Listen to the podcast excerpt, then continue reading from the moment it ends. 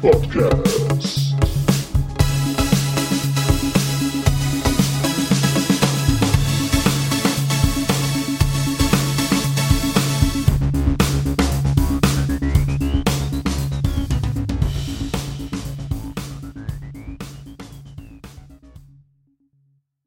Hallo und herzlich willkommen zur aktuellen Folge des Battlepods. Heute sprechen wir über aktuelle Themen und wir sind heute der Onai. Hallo Onai. Minasan, konnichiwa. Und der Olli. Hallo Story. Servus. Der Hoshi ist im Moment noch nicht da, der ist noch äh, on the road und äh, äh, im Landungsschiff und ist noch im Anflug. Deswegen eventuell kommt er noch später dazu. Alles unter Heu- 3G brennen äh, auf dem Planeten zu ist eine Frechheit. Also er soll sich mal beeilen. Genau. Genau. Heute haben wir uns gedacht, wir machen einmal ein paar aktuelle Themen, bevor wir zu dem von vielen geliebten und von vielen verhassten und von vielen komisch beäugten Liao kommen, machen wir mal ein paar, eine aktuelle Battletech, äh, Battlepod-Stunde. Und der Onai war für uns im Außendienst und hat ähm, den Battlepod auf der Spiel 2022 vertreten. Wie war's, Onai? Äh, wunderbar wieder. Äh, also alle Jahre wieder ist die Spiel in Essen. Ähm, vielleicht einmal zur Historie. Ähm, ich würde sagen, so seitdem ich 18 bin, gehe ich da jedes Jahr hin. Ähm, bis auf das eine Mal, da, das wegen Corona ausgefallen ist, ähm, war ich da eigentlich jedes Jahr. ist ein Event, wo ich Familie, alte Freunde wieder treffe. Ist immer wieder schön. Natürlich auch immer wieder ein Gedränge. Ähm, aber das Tolle dabei ist, man kann äh, schöne neue Spiele, die demnächst released werden oder halt auch äh, äh, Add-ons zu bereits existierenden, äh, kann man da sich angucken, anspielen und so weiter und so fort. Das ist immer wieder schön. Äh, in dem ganzen Gedränge äh, gab es natürlich auch ein bisschen was von Battletech. Also dazu muss man das einsortieren. Es gab in der Vergangenheit auch schon mehr da, also zu den Hochzeiten, als die Zinn-Minis noch, äh, noch gang und gäbe war äh, hatte da quasi jeder zweite äh, Händler, der auf der, auf der Spiel war, äh, irgendwas von Battletech. Aber momentan ist das nicht mehr der Fall. Das ist dann eher weniger. Wurden da auch so irgendwie Chapter-Fights ausgespielt? Weil das, das ist meine Erinnerung an die 90er auf das Spiel. Da sind wir dann tatsächlich hingegangen und dann gab es so kleine auch Chapter-Gefechte, die, die Mech-Force war da vertreten. Also ein paar Jahre war ich auch da, aber das ist schon zwei, drei Jahre her. Mhm. Gefühlt. Also wurde Also- gezockt? Äh, es sind Demo-Runden gewesen. Äh, die MacForce war da äh, und hat sich da dementsprechend präsentiert. Es war auch äh, der äh, Ulysses-Stand, der hatte auch ein bisschen was da. Ähm, wobei man sagen muss, so richtig würdig äh, vertreten hat die MacForce. An der Stelle Shoutout an, äh, an euch. Ihr hattet einen super schönen Stand. Ähm, da konnte man die, äh, die neuen Minis in äh, sehr schöner Bemalung bewundern. Äh, man konnte sie in kleineren Spielen, ähm, Alpha Strike und ich glaube regulär Battletech war auch dabei, konnte man da mal schnell übers, äh, übers, äh, ja, übers Schlachtfeld schieben. Ja, es ist die Spielemesse, das heißt also zwei, drei Stunden äh, da, das ist, da, da macht man alles Mögliche, aber wahrscheinlich nicht unbedingt äh, so lange Spiele. Und äh, naja, also es war auf jeden Fall ganz nett, sie haben das, das Hobby schön dargestellt in seiner Gänze. Mit allen neuen Sachen, die da, äh, die, die man, die man jetzt käuflich erwerben kann. Und äh, ja, fand ich echt schön. Ähm, wie, wie war denn so der Andrang? Also waren das nur die alten Hasen, die dann sich da rumgedrückt haben oder hatte man auch den Eindruck, dass Laufkundschaft vorbeigekommen ist und mal geschaut hat, was das denn so ist und sich auch interessiert hat?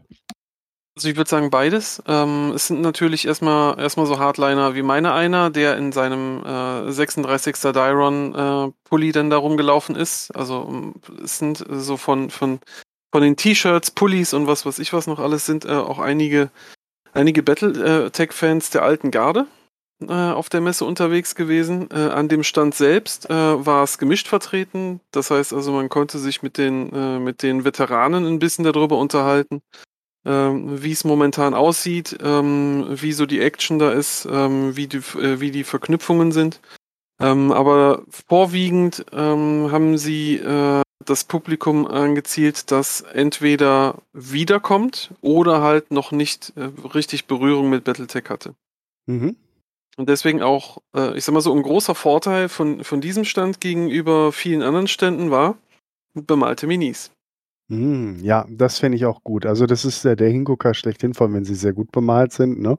Das, das hebt das dann schon ab von anderen Hobbys, wo so, es ist bitte jetzt nicht despektierlich, aber äh, wo dann in China Einheitsmalerei vorgefertigt. Die sind von der Qualität oftmals gar nicht schlecht, aber natürlich nicht zu vergleichen mit Handmade und jeder Menge Fanliebe sozusagen. Das, das Mhm. hat schon eine andere Qualität.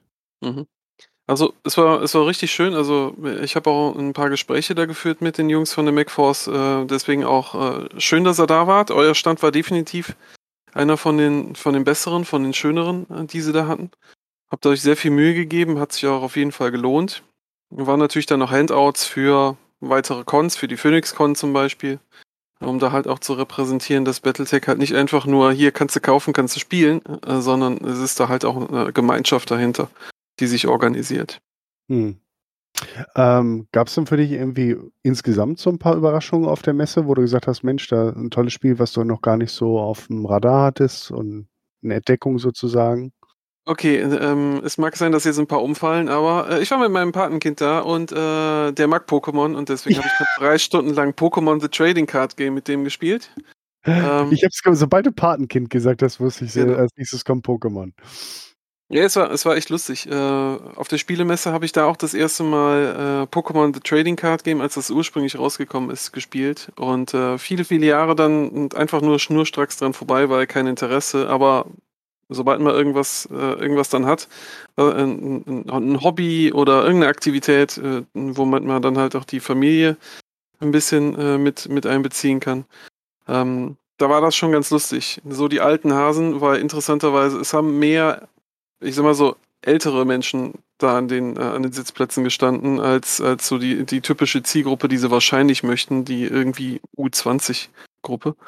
Ähm, und äh, es ging eigentlich da äh, ganz lustig hinterher. Die Kids, die fanden das total toll, bunte Karten äh, hin und her zu schieben und irgendwas zu machen. Und äh, von unserer, äh, in unserer Generation war das dann mehr so, ah ja, guck mal hier, das haben wir damals schon gehabt. Ne? Damals, das Glurak, das hat dir alles das, den Tisch hier weggeputzt. Hier, ne? Jetzt hast du hier irgend sowas komisches, was macht das denn hier? Naja, also war lustig. War echt Okay, lustig. gut, jetzt ist äh, Pokémon nicht so direkt was Neues. Irgendwie, irgendwie sonst irgendwie keine, keine spannende Neuerung irgendwie entdeckt oder, oder die, die du noch nicht so kanntest. Ich muss ganz ehrlich sagen, äh, unser äh, mit, mit der Erfahrung, die wir inzwischen von, von Jahrzehnten äh, Spielemessebesuch haben, ist es so, dass wir äh, uns versuchen, Spiele rauszusuchen, die so eine Stunde gehen maximal. Ähm, da haben wir einige Spiele angetestet. Ähm, Ich erinnere mich jetzt nicht mehr an das, äh, an den Spielenamen. Auf jeden Fall, es war ein französischer Publisher. Da hat man so wie so eine Besteckdecke, hat man so sein, sein Piratenschiff inklusive Mannschaft drauf gehabt. Und äh, jeder hatte da dementsprechend seine Mannschaft, seine Crew und sein Schiff. Und das musste man dann halt äh, im Spiel pimpen. Also man hatte nur diese beiden Blätter, Stifte und Würfel. Mhm. Und das war, das war schon echt interessant. Das war vom Spielekonzept her, muss ich sagen, nicht hundertprozentig ausgereift, Mhm. aber es war, es war ganz niedlich. Gerade auch Also mit es- diesem, Also hast du kostenlosen Beta-Test gemacht quasi. genau, genau. Das ist auch so eine Sache, die ich bei, bei der Spielemesse da ganz interessant finde.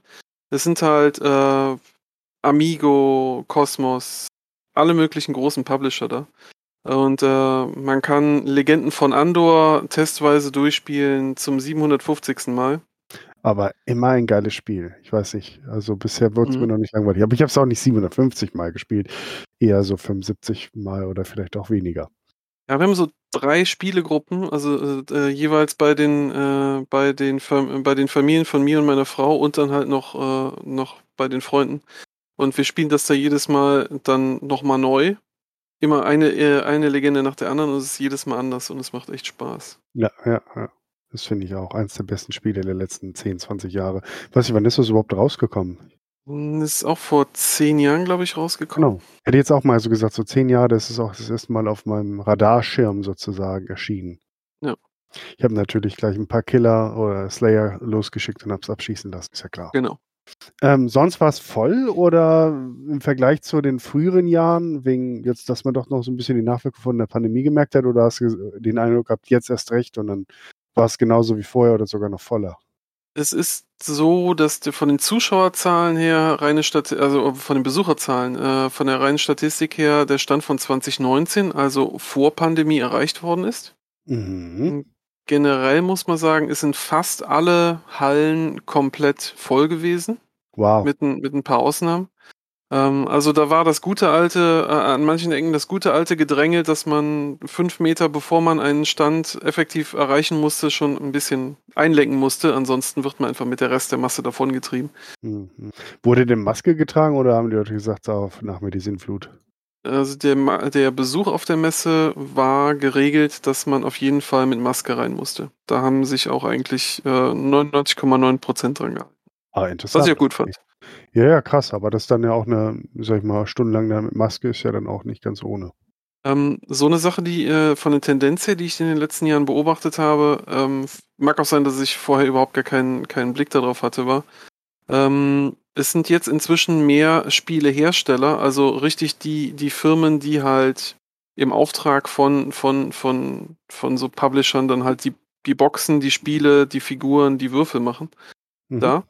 Ähm, wo letztes Jahr äh, und ja, doch letztes Jahr und äh, das, das Jahr davor äh, doch noch, sogar einige 3D-Druckereien waren, Mhm. ähm, sind die jetzt weniger geworden, aber dafür dann halt mehr so große Stände von koreanischen Firmen, die sagen, du hast eine Idee, du möchtest das Ganze zum Spiel machen, lass uns unterhalten, wie viel Stück hättest du gerne? Ähm, das heißt also, es Ja, ist auch. Also sozusagen äh, so, so, so, ein- so, so Mitmachding auf der anderen Seite, dass man jetzt auch eigenkreativ werden kann und sich dann Spiele entwerfen lassen kann, oder wie verstehe Genau. ich das? Genau, also äh, dass, dass man quasi von, äh, von, der, von der Idee des Spiels dann direkt äh, äh, rübergehen kann und kann sagen, ich hätte gern das rein als Spielebrett mit irgendwelchen Kartondingern, die man halt hin und her schiebt, oder man möchte halt komplexe Plastikfiguren haben oder Zinnfiguren.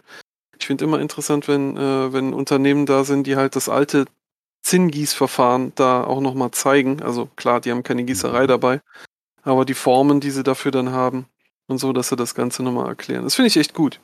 Mhm. Mhm. Ähm, ja, das bringt mich dann auch äh, direkt zum nächsten Punkt. Ähm, und zwar äh, Sachen zum Spielen und zwar Minis. Ähm, eine Sache, die äh, an die schwer ranzukommen war, äh, schwer auch in dem Sinne äh, zu vernünftigen Preisen, äh, sind halt die aktuellen Battletech-Minis. Mhm. Aber ich dachte, Äh. das wäre jetzt so endlich mal wieder so ein bisschen in Gang gekommen, weil doch, ich sag, wenn ich jetzt so zum Ultracomics in, in Nürnberg gehe, da sind einige Boxen gewesen. Jetzt, äh, wann war ich da? Vor drei Wochen oder sowas?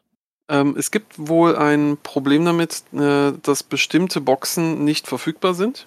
Mhm. Das heißt, äh, es, äh, die, die neueren Boxen im Besonderen, wo die Comstar-Lanzen drin sind, zum Beispiel. Ähm, das liegt daran, dass, äh, dass die ein Zuliefererproblem haben. Hm. Die Chinesen, äh, die, die produzieren jede Menge, aber anscheinend nicht in der Menge, äh, wo, wo, äh, wo der Bedarf mitgedeckt wird. Mhm. Ähm, was natürlich schön für das Hobby ist, weil äh, dann kann man ja quasi davon ausgehen, äh, dass die Dinger quasi kaum den Regalboden berührt haben und schon sind sie wieder, wieder verkauft. Hm. Ähm, das ist natürlich jetzt schon wieder äh, so die interessante Sache. Die, die Boxen, also die, die Einzelfiguren kann man ja nicht kaufen. Nee, immer nur als Vierer oder Fünfer. Genau. Vierer, Fünfer Box, äh, ich glaube sogar Sechser auch äh, für die Echt? Comstar-Dinger. Ah, stimmt, genau. Die haben ja diese komische Level 1, Level 2 Detachment oder sowas war das. Genau. Ne? Und ähm, ich meine, es gibt Tauschbörsen. Ne? Das ist, äh, habe Stormcrow, brauche Grendel. Ne?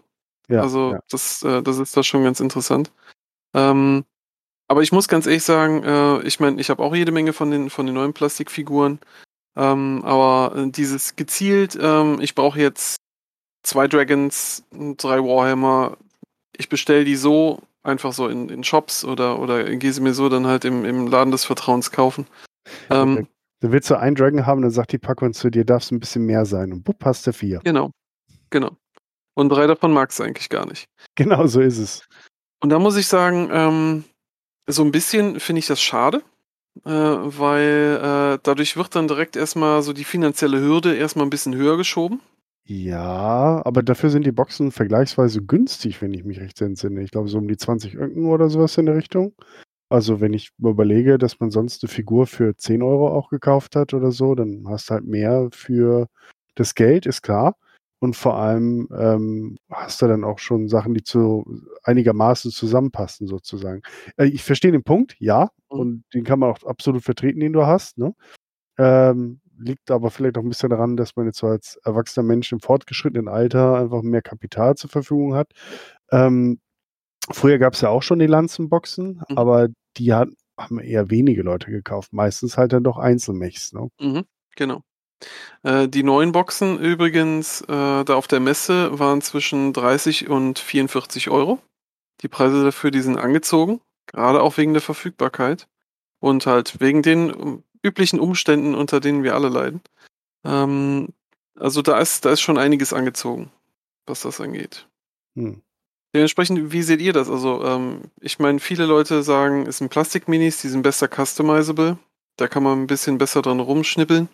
Ähm, ich weiß, dass das alte Design von den Zinnfiguren zwischendurch auch ziemlich uh, abenteuerlich war. Aber ähm, wie seht ihr das? Was war euch am liebsten? Äh, Ähm. Icke, du zuerst?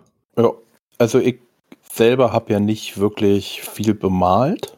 Daher kann ich jetzt zu dem Bemalen nicht so viel sagen. Ich fand aber die Zinnfiguren haptisch besser und ich fand es auch immer schön, dass man, dass die ein gewisses Eigengewicht haben. Ähm, deswegen hat mir also vom haptischen eher die, die Zinnfiguren gefallen. Ähm, ja, was ich halt so sehe, gerade von anderen mit den Plastikminiaturen, ist natürlich diese, was du auch schon sagtest, diese Möglichkeit mit Green Stuff, das noch änder, anders zu machen. Aber ich würde jetzt mal behaupten, theoretisch kannst du das auch einfach Green Stuff an das ähm, Zinnteil ranmachen. Also ich bin eher pro äh, Lager pro Zinn. Hm, okay.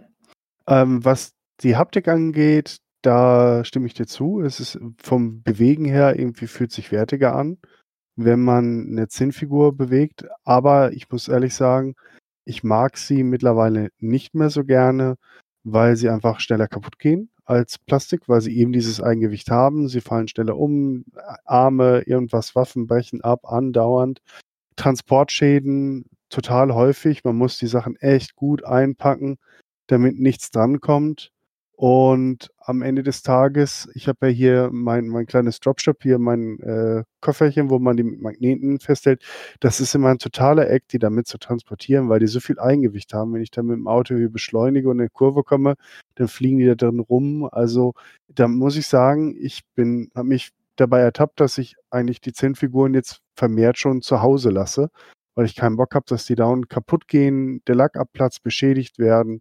Wenn sie dann irgendwie, was ist so, dann hast du einen Mitspieler, der ach, die Sachen dann fallen lässt, auf der Platte umkippt, plöng, schon wieder was ab, Lack abgeplatzt.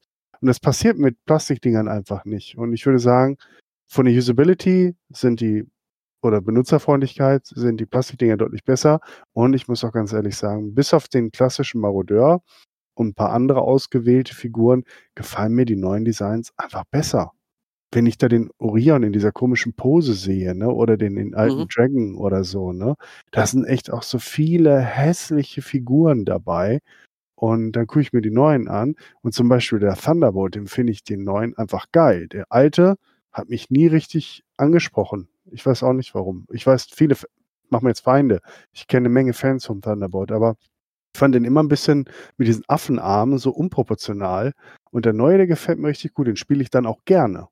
Mhm. Und von daher, und was mich noch gestört hat bei den zehn Figuren, die Proportionen haben nie gepasst. So ein Lockhurst ist fast so groß wie ein Marodeur. Ich meine, 20 gegen 75 Tonnen, ich bitte euch. Ne?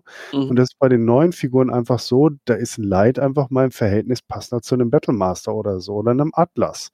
Und Mhm. das ist gerade, habe ich festgestellt, bei neueren Spielern, die noch nicht so drin sind, die sagen, durch die neuen Figuren haben sie ein besseres Gefühl dafür, wen sie vor sich haben. Und nicht, nicht eine Wespe irgendwie für eine Medium Mac halten. Mhm. Ja, das Also- sind valide Argumente. Mhm. Genau, also ich bin pro Plastik, neue Plastikfiguren. Nicht die alten, die fand ich hässlich. Uah. Ja, ja, die. Äh, Aber dann wäre es doch gut, wenn einfach die neuen Designs in äh, äh, Zinn kommen würden. Ja, Und äh, du brauchst doch einfach nur äh, stärkere Magneten, oder? Ganz ehrlich, wie stark sollen die denn sein? Wie, nee, wie sollen die denn sein? Ganz ehrlich. Äh, Mhm. ähm, Wenn, wenn, wenn, äh, äh, wenn äh, Ona mit seinem Model 3 da beschleunigt und ich mit meinem e dann ist das schon ein bisschen Fliehkraft. Also ganz ehrlich, dass da so starke Magnetendecke muss, die muss ja auch wieder abkriegen, die Figuren. Ne? Und Ja, vor allem deswegen Elektromagnet. Ist ja auch wurscht. Auf jeden Fall, das hindert ja nichts, dass Leute dann auf der Mhm. Platte die Figuren umwerfen, weil sie wieder irgendwie äh, kein ungeschickt sind oder so. Ne? Einfach Mhm. Metallfiguren gehen zu schnell kaputt. Ganz egal, ob du sie transportierst oder mitspielst oder irgendwas machst. Und sie sind, wie ohne er sagt, schwerer zu customizen, was persönlich nicht mein Problem ist, weil ich eigentlich nie customize, bin ich einfach zu ungeschickt für. Aber äh, es ist definitiv schwerer mit Metall. Mhm. Und sie sind schwerer zu reparieren. Ich habe ja diverse repariert, die ähm, kaputt oder mit amten Sachen ne, bei mir dann Mhm. angekommen sind.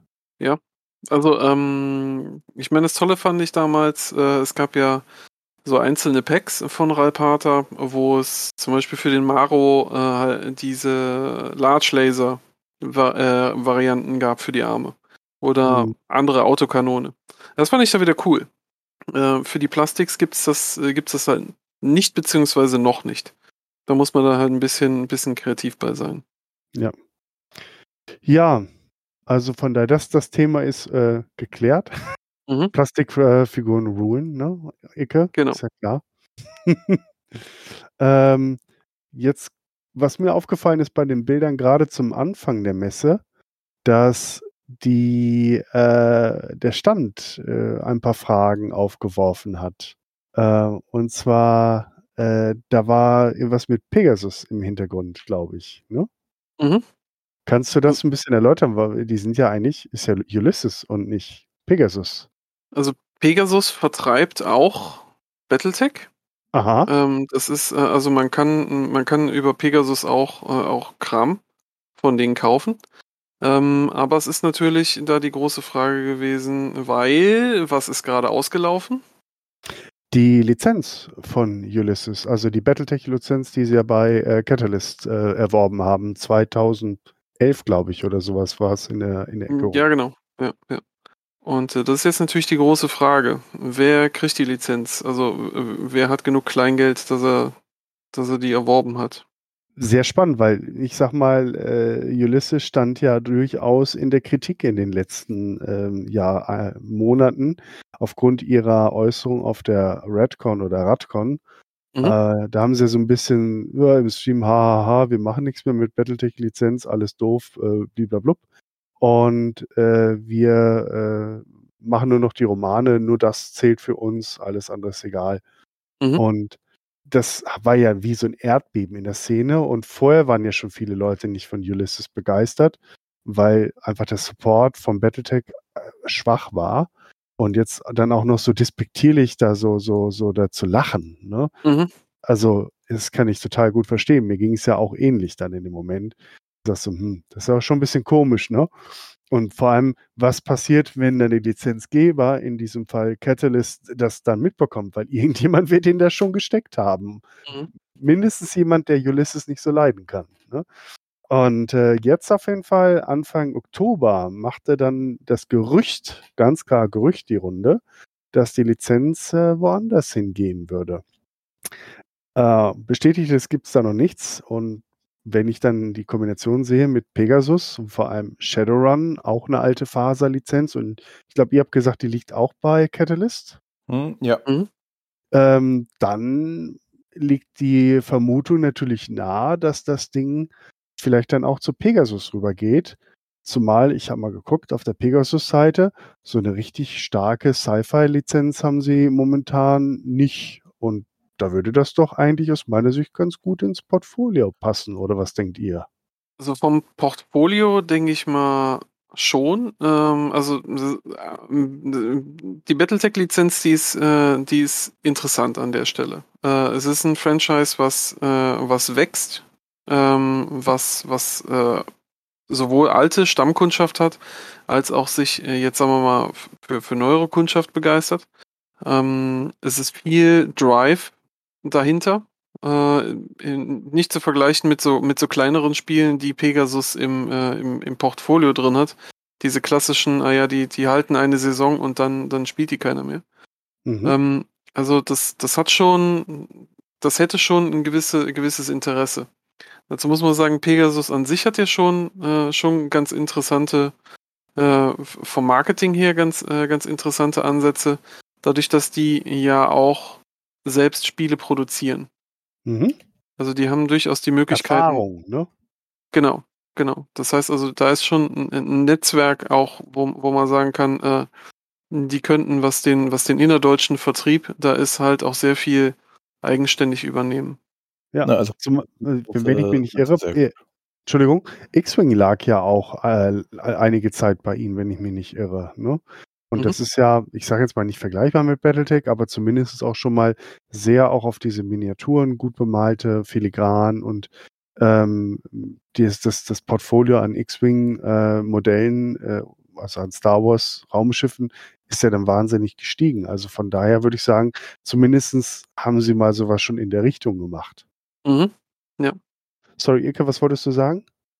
Ähm, ja, ist ja, die äh, Pegasus hat einen großen, ja, großen auch Einfluss auf den deutschen Brettspielmarkt gerade da.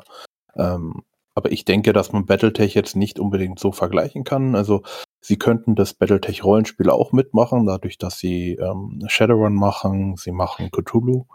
Ähm, eine Zeit lang haben sie auch Siebte See gemacht, was ja leider jetzt auf Deutsch eingestellt wurde und ähm, ja, äh, ja, da also erst einmal eingestellt wurde. Was sie aber noch nicht machen, soweit ich weiß, ist so Miniaturen. Dürfte für sie aber nicht so das große Problem haben, da es ja das für die Verteilung erstmal egal ist, ob ich ein Brettspiel oder eine Miniaturbox sozusagen an die Händler verschicke. Dahingegen könnte es natürlich sein, aber ähm, Bücher, also gerade so diese Buchlizenz, da weiß ich nicht, ob die so viel Ahnung haben. So ein bisschen durch die Rollenspielbücher, ja. Aber so diese ganze Romansache, weiß ich nicht, ob sie da so die Expertise haben. Gut, das ist halt eine Frage, mit wem sie zusammenarbeiten, ne? Also Ja. ich sag mal so, das, das müssen sie ja, das, äh, das müssen sie ja nicht selbst machen, ne? Sie können das ja dementsprechend dann halt auch, auch weiter Mhm. runter machen. Ja gut, theoretisch könnte ja äh, Catalyst auch die, die Lizenzen teilen, ne? Man sagt, okay, die Ro Romane und Novellen und so, das macht Ulysses weiterhin. Aber der Rest geht halt von Ulysses weg. Könnte man ja theoretisch auch machen. Ich habe übrigens gerade mal geguckt, also ich glaube, mit X-Wing lag ich falsch äh, bei Pegasus. Fantasy Das Flight ist Asmodee, glaube ich, ne? Nee, Fantasy Ja. Flight Games macht es auf jeden Fall. Aber ich habe mal hier, dieses Star Wars Talisman haben die mal gemacht, aber das ist ja sehr weit weg vom Battletech. Ne? Also Mhm. von daher. Mhm. Ich glaube, Ähm. Talisman generell machen sie wieder. Die ähm, Fantasy Firelight Games, die gibt's ja nicht mehr, das, oder beziehungsweise ein Teil von Asmodee. Mhm. Ja. Und Asmodee ist ja auch ein großer, also ist eigentlich so, ich glaube, weltweit so mit der größte in dem ganzen Brettspielbereich. Ähm, die wäre natürlich auch eine Möglichkeit. Die kennen sich, ähm, die haben auch Tabletops. Also die würden sich da hingegen auch schon auskennen. Ja, also gibt es auf jeden Fall interessante Spieler so am Markt, äh, die das äh, betreiben könnten und vielleicht auch mit mehr Drive und vielleicht auch mehr Möglichkeiten, als es Ulysses es hatte. Und zumal man ja wirklich auch gemerkt hat, so richtig Bock haben sie schon seit vielen Jahren nicht mehr drauf. Ne? Und dann ist, finde ich es einfach auch schade, ne? vor allem gerade, weil ja doch die Nachfrage da ist. Äh, Mhm. Ich würde mich freuen. Jetzt, jetzt geht nicht irgendwie darum, ich kenne jetzt, ich habe jetzt irgendwie kein Beef mit äh, Ulysses oder so. Ne? Ich wünsche denen jetzt nicht was Schlechtes oder so. Ich wünsche mir einfach nur das beste Ergebnis für das Tabletop Battletech. Und ähm, in Deutschland kommt es halt nicht so richtig aus dem Quark, was das angeht. Und da würde ich mir einfach einen Lizenznehmer wünschen, der auch wirklich Bock auf das Thema hat und das mit Energie vorantreibt. Und wenn es ein anderer ist, dann ist es halt ein anderer. Ne? Hm. Ulysses hat ja noch mal eine schriftliche Stellungnahme ähm, zu ihrem, zu, zu dem Online-Panel rausgegeben. Das war eine Radcon, meinst du? Äh, genau. Da hat er dann der Michael, äh, Michael Mingers, der hier auch schon mal Gast war, Mhm. ähm, auch nochmal eine Stellungnahme geschrieben, hat also nochmal genau gesagt, dass die Novellen und Kurzgeschichten läuft weiter. Im Dezember kommt die vierteilige Kellhounds-Reihe und nächstes Jahr dann die Eridani Lighthouse Chronicles. Und diese Einsteigerregeln aus dem Einsteigs, äh, Einsteigerbox, ähm, die kommen jetzt auf Deutsch als PDF. Ähm, angeblich hat hier Catalyst Also ähm, um äh, HPG Station zu zitieren, äh, die deutsche Box sabotiert. Haha.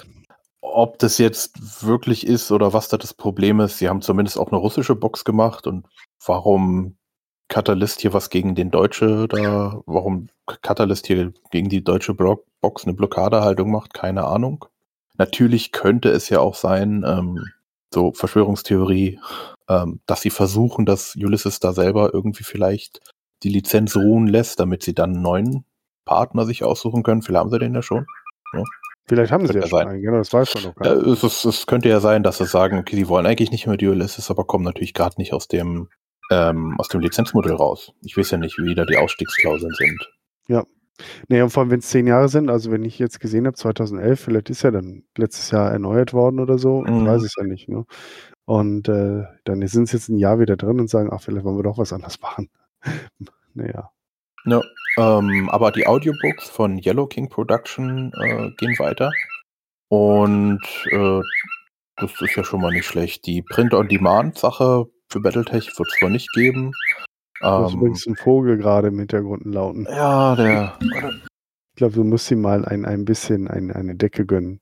Ja, sie sind schon äh, abgedeckt. Mhm. Ähm, aber ich habe ja ein bisschen Licht angemacht, damit ihr mich in unserer Kamera seht, aber Oh, ist denn zu viel Licht? Und jetzt sieht man nur noch einen dunklen Schatten. Das ist nicht schlimm. Ah. Also ich habe sowieso irgendwelche Webseiten auf und scroll da gerade durch. Unglaublich. Ähm, nee, nee, ich, jetzt schon zu auch dem Thema. Ja, ja, würde ich ne? auch behaupten. nee, aber was ich sagen wollte, ist hier unser äh, äh, Dark, äh, Dark Easy, also der, ich habe jetzt seinen Namen vergessen, der von HPG Station. Äh, wie Mhm. heißt der? Äh, gut. Der Ähm, Dark Easy. Genau, Dark Easy. Ich habe jetzt seinen richtigen Namen vergessen. Ähm, er hat sich auch mal umgehört ein bisschen ähm, und er sagt, dass aktuell mit dem aktuellen Lizenzmodell ist es finanziell unmöglich, Battletech über Printer on Demand zu veröffentlichen, wenn man keine Mondpreise nehmen möchte. Und das ist natürlich schade, aber dann ähm, ist es halt so. Und ähm, der Dark Easy hat auch, äh, insgesamt ist er jetzt positiver äh, gestimmt, als es mit diesem Online-Statement äh, Online von der Redcon. Aber es ist halt immer noch nicht so toll. Also, ähm, ich möchte an der Stelle nochmal sagen, das ist echt schade, mh, dass es da jetzt momentan zu so einem Disput kommt, äh, weil wenn man guckt, was für ein Content gerade äh, aus äh, auf Englisch publiziert wird, Hm. ähm, das ist äh, jeden Monat kommen mindestens zwei Bücher raus, ähm, Hammer, ja. Hörbücher. Das ist, du, du kommst halt einfach nicht mehr hinterher. Ähm, Ja. Das ist äh, mein Pile of Shame von, von Roman, äh, der, der wird schon langsam besorgniserregend. Und ähm, das ist, äh, wir- haben ja hier eine, eine relativ feste deutsche Community und äh, viele lechzen nach Content, ähm, aber die können halt kein Englisch oder, oder verweigern sich aus irgendwelchen anderen Gründen. Und äh, gerade da verliert man so viel. Das ist echt schade. Übrigens, der Name, den du suchtest, war Daniel Isenberger. Ah, Daniel, genau. Dark Easy, deswegen, ja, Ja. Daniel. Ja, nee, das, Äh, das sehe ich auch so. Also der, der Content, der gerade rausgepumpt ist, halt enorm. Und jetzt kommen wir wieder zur Diskussion. Ich glaube, wir hatten das in einem früheren Podcast. Da war ja auch meine Behauptung, äh, dass, dass auch viele Battletech-Fans des Englischen mächtig sind. Und gerade weil sie natürlich auch wegen der zeitlichen, äh, ähm, ja, äh, weil sie keinen Bock haben zu warten, halt dann bei den äh, englischen oder amerikanischen Produkten zuschlagen. Aber es wurde auch gesagt, dass es andere Produkte gibt, wieder auch die lokalisiert, praktisch zeitgleich oder nur mit geringer Verzögerung veröffentlicht werden. Ne? Ähm, Mhm. Ja, äh, mag sein.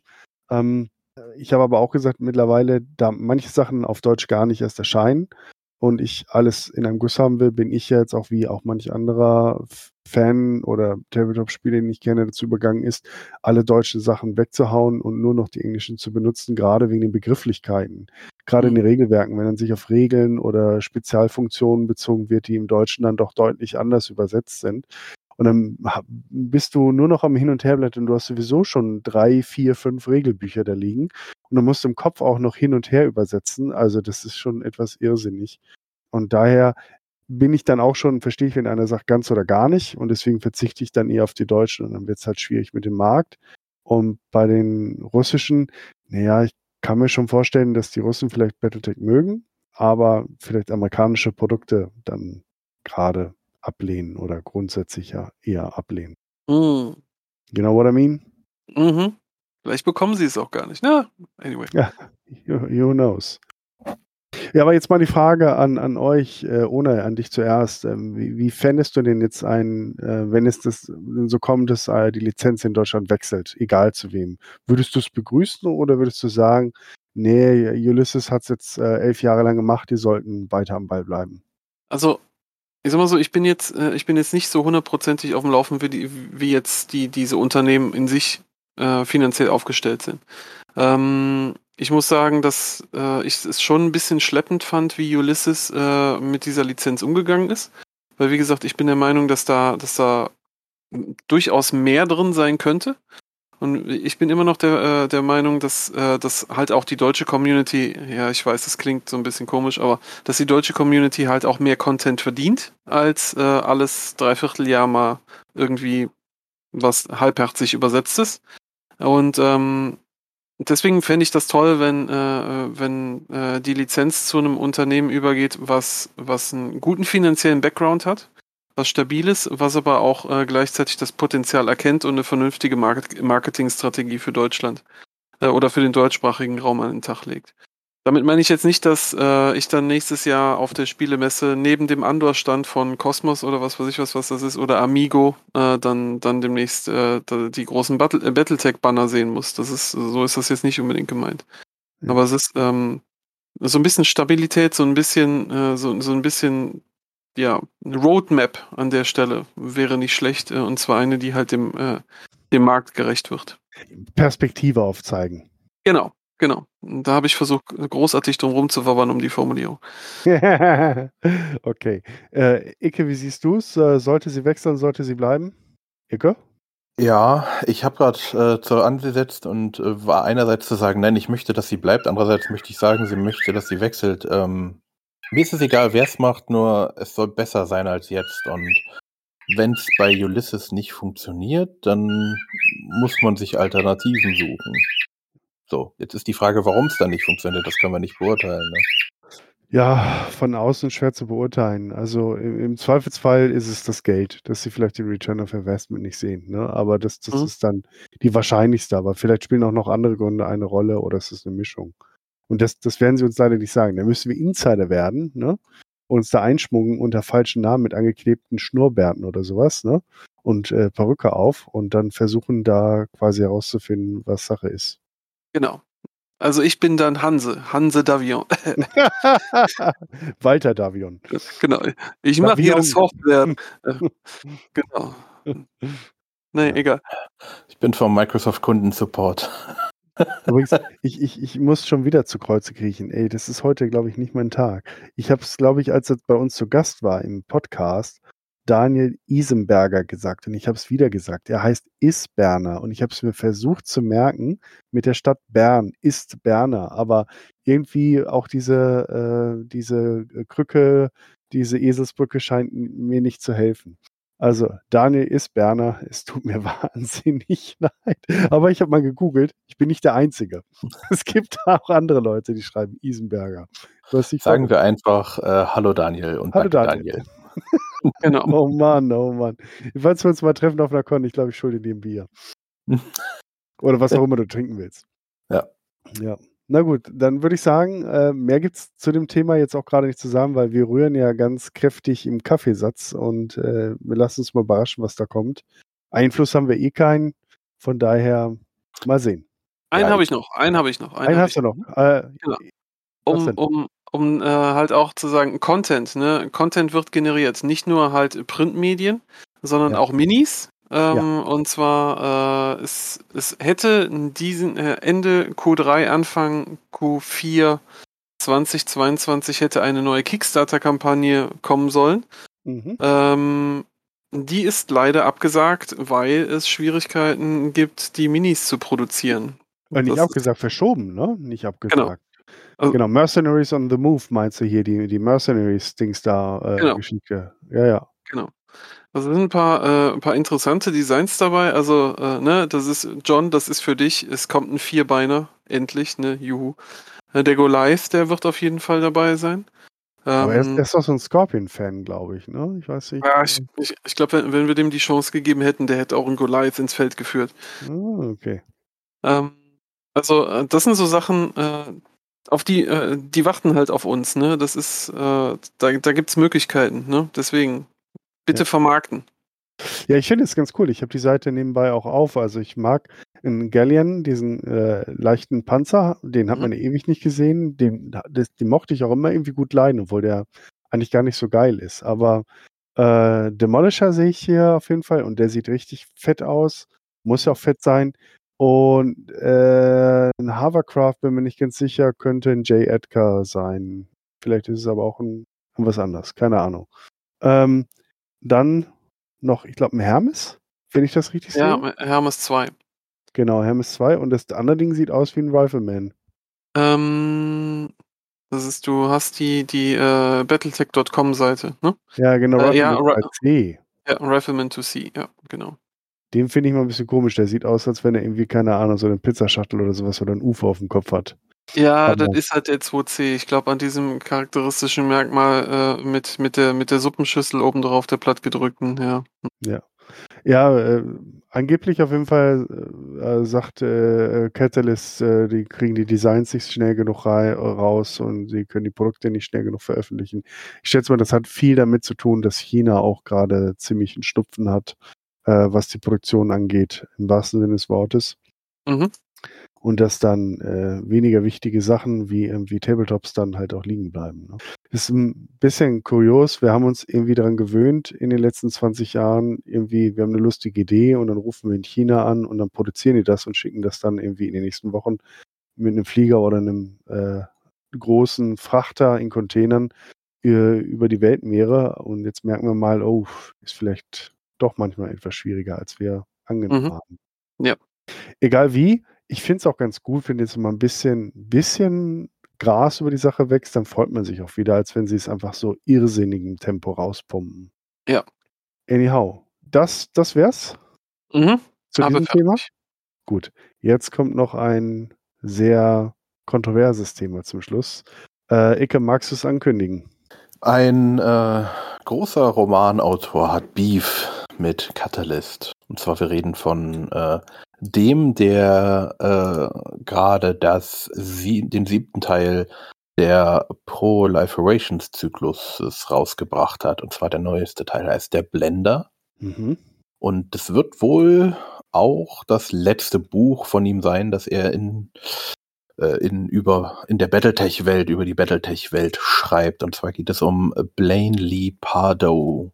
Mhm. Der hatte ein äh, Statement geschrieben, Catalyst hat ein Statement geschrieben. Ähm, jetzt ist die Frage, was steht denn da drin? Ja, wenn ich mich recht erinnere, ist es auch schon ein paar Monate her. Ein bisschen Gras über die Sache gewachsen, was ja auch nichts Schlechtes ist in diesem Zusammenhang, weil es war ein sehr hitziges Thema und es war ein ziemliches Politikum. Ähm, äh, Catalyst hat meiner Erinnerung nach geschrieben, dass sie die äh, weiter Zusammenarbeit eingestellt haben. Also sie haben ihn nicht gefeuert, er war ja ein freier Mitarbeiter und wollen aber einfach in Zukunft nicht mehr mit ihm äh, Battletech-Produkte oder auch andere halt rausbringen. Ähm, und ich glaube, Blaine Lipardo hat das ein bisschen anders dargestellt. Ja, es gäbe irgendwie so einen toxischen Fan und der hätte es auf ihn abgesehen und da ging es um irgendwelche Gender-Geschichten und der hätte dann so viel Stimmung gegen ihn gemacht, dass sich Catalyst äh, dann dazu bewogen fühlte, äh, Pardo in die Wüste zu schicken.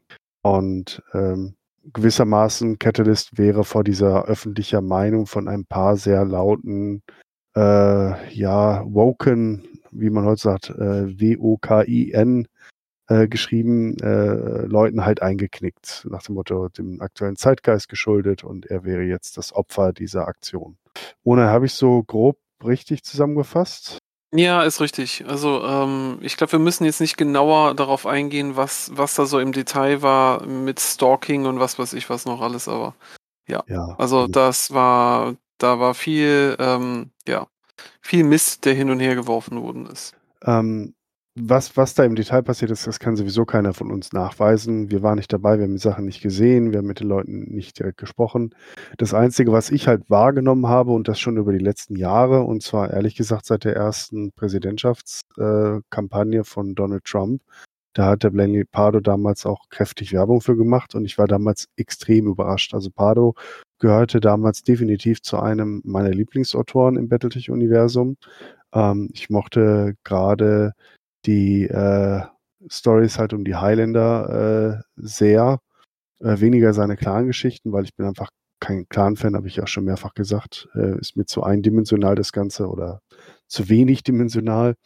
Ähm, und deswegen hat mich das, ich habe ihn als Autor geschätzt und dann haut er plötzlich dann so eine Unterstützung raus. Das habe ich nicht verstanden, weil der Wahlkampf von Trump aus meiner deutschen Sicht ja eher plump und populistisch war. Ne, kann man geteilter Meinung sein, sicherlich, aber das war meine Sicht der Dinge und da hätte ich ihn in diese Lage nicht verortet, zumal das Battletech-Franchise ja auch sehr divers und bunt ist und äh, Frauencharaktere dort auch sehr stark sind. Es gibt weibliche Killer, es gibt weibliche. Mechkrieger, mhm. es gibt weibliche Generäle, Feldmarschälle, es gibt weibliche Herrscherinnen.